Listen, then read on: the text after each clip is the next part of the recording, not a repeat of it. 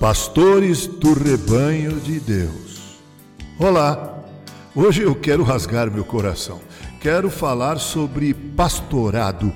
Quero falar sobre o ministério sagrado e o faço do alto dos meus 31 anos de pastorado de forma ininterrupta.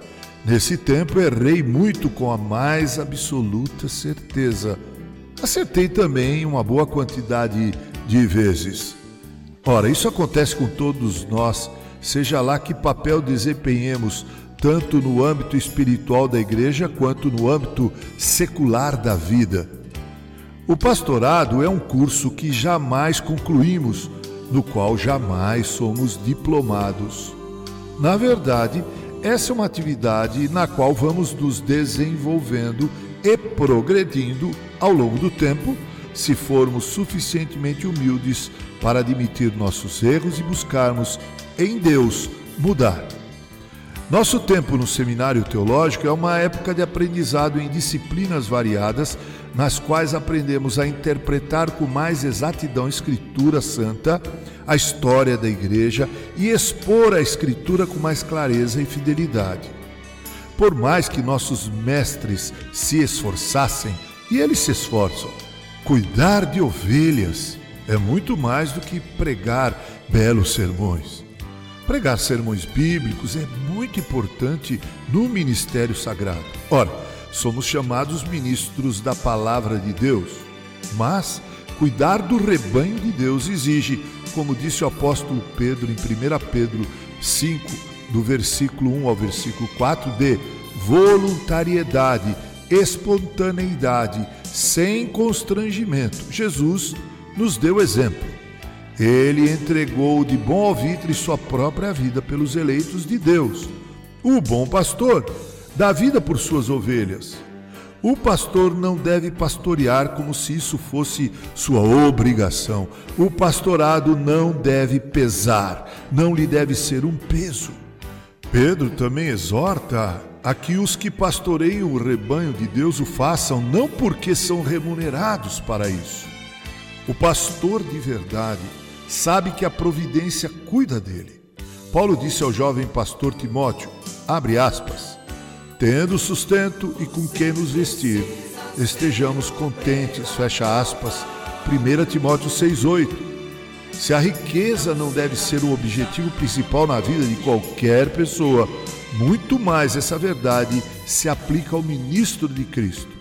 Jesus disse: Não tenho onde reclinar a minha cabeça. E ele disse que não podemos servir a dois senhores, a Deus ou às riquezas.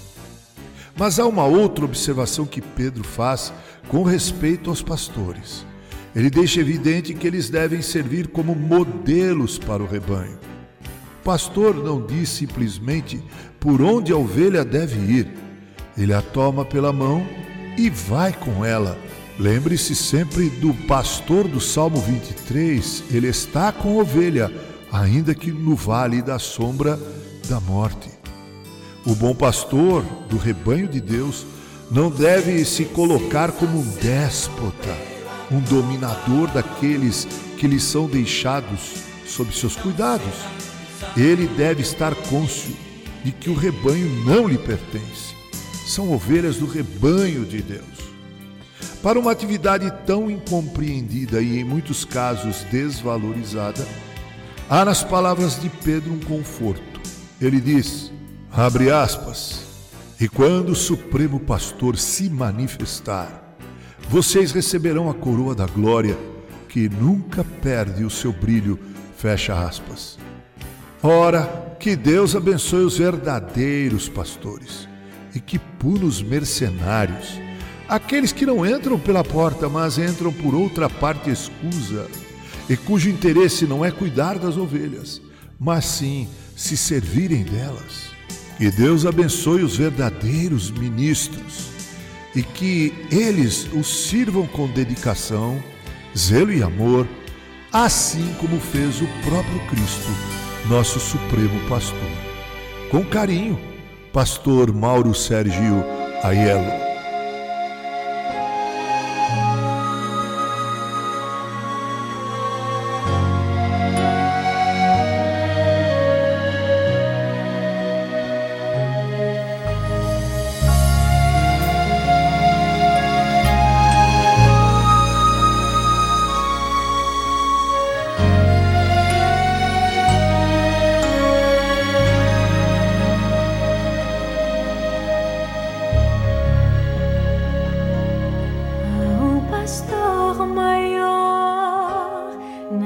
vida do pastor.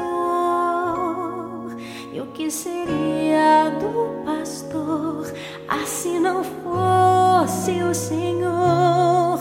E o que seria da igreja se não fosse o amor daqueles a quem Deus um dia consagrou?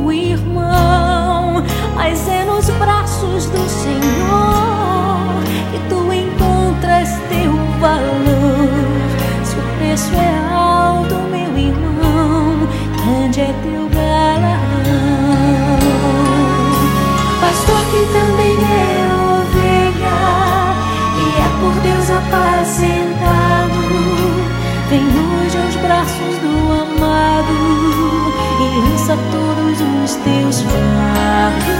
Se às vezes sobrecarregado, te sentes desorientado, o teu clamor é sempre ouvido. Jesus sempre estará contigo. Jesus é que é o bom